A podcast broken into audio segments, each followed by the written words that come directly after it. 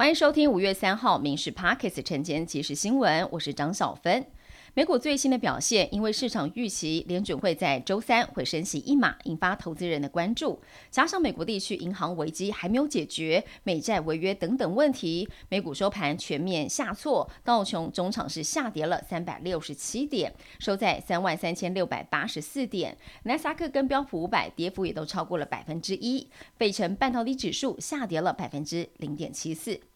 美国驻中大使伯恩斯今天以视讯的方式出席了华府智库史丁生中心的活动。他表示，台湾常年是美中之间的核心议题，台海是重要的国际渠道。如果因为战争关闭，将会严重冲击到全球的经济，引起越来越多国家关切。中方应该致力和平解决两岸的分歧。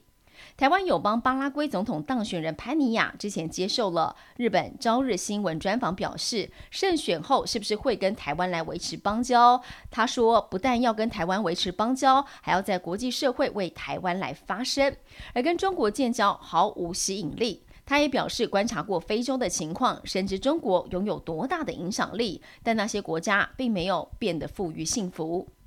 今天的天气，各地是多云到晴，东半部地区会有零星降雨出现，午后西半部山区也会有降雨的机会。温度方面，各地白天温暖偏热，高温来到二十九到三十三度。提醒南部近山区是有三十六度左右的高温发生，出门一定要注意防晒。中国二零二一年暂停输入了台湾凤梨，宣称种植台湾育成的台农十七号，引发了品种外流的疑虑。立法院三读通过了植物品种及种苗法部分条文修正草案，增订了种苗输出入管制的事项，也加重罚则。违反公告禁止者，可以处三年以下有期徒刑。这次修法目的是要防范台湾培育的植物种苗非法外流或回销国内，强化农业竞争力，促进转型升级。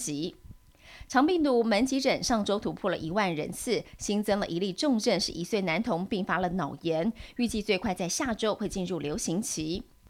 卫福部是表示，今年可能出现多型别流行，提高重复感染或同时感染不同型别的机会，家长特别注意。解除分期付款诈骗猖獗，刑事局公布了今年第一季五大诈骗高风险卖场，虾皮购物的报案数高达有七百八十一件，而近来假冒买家诈骗、拍卖平台个人卖家的案件也有增加的趋势，提醒消费者要慎防。刑事局说，电商网拍平台要强化治安，防护个人资料，加强反诈骗的宣导。所以民众如果听到分期付款、重复扣款、升级会员这些关键字，就挂断电话，或者是通报一六五反诈骗专线。以上新闻由民事新闻部制作，感谢您收听。更多新闻内容锁定下午五点半《民事 Parkes 晚间即时新闻》。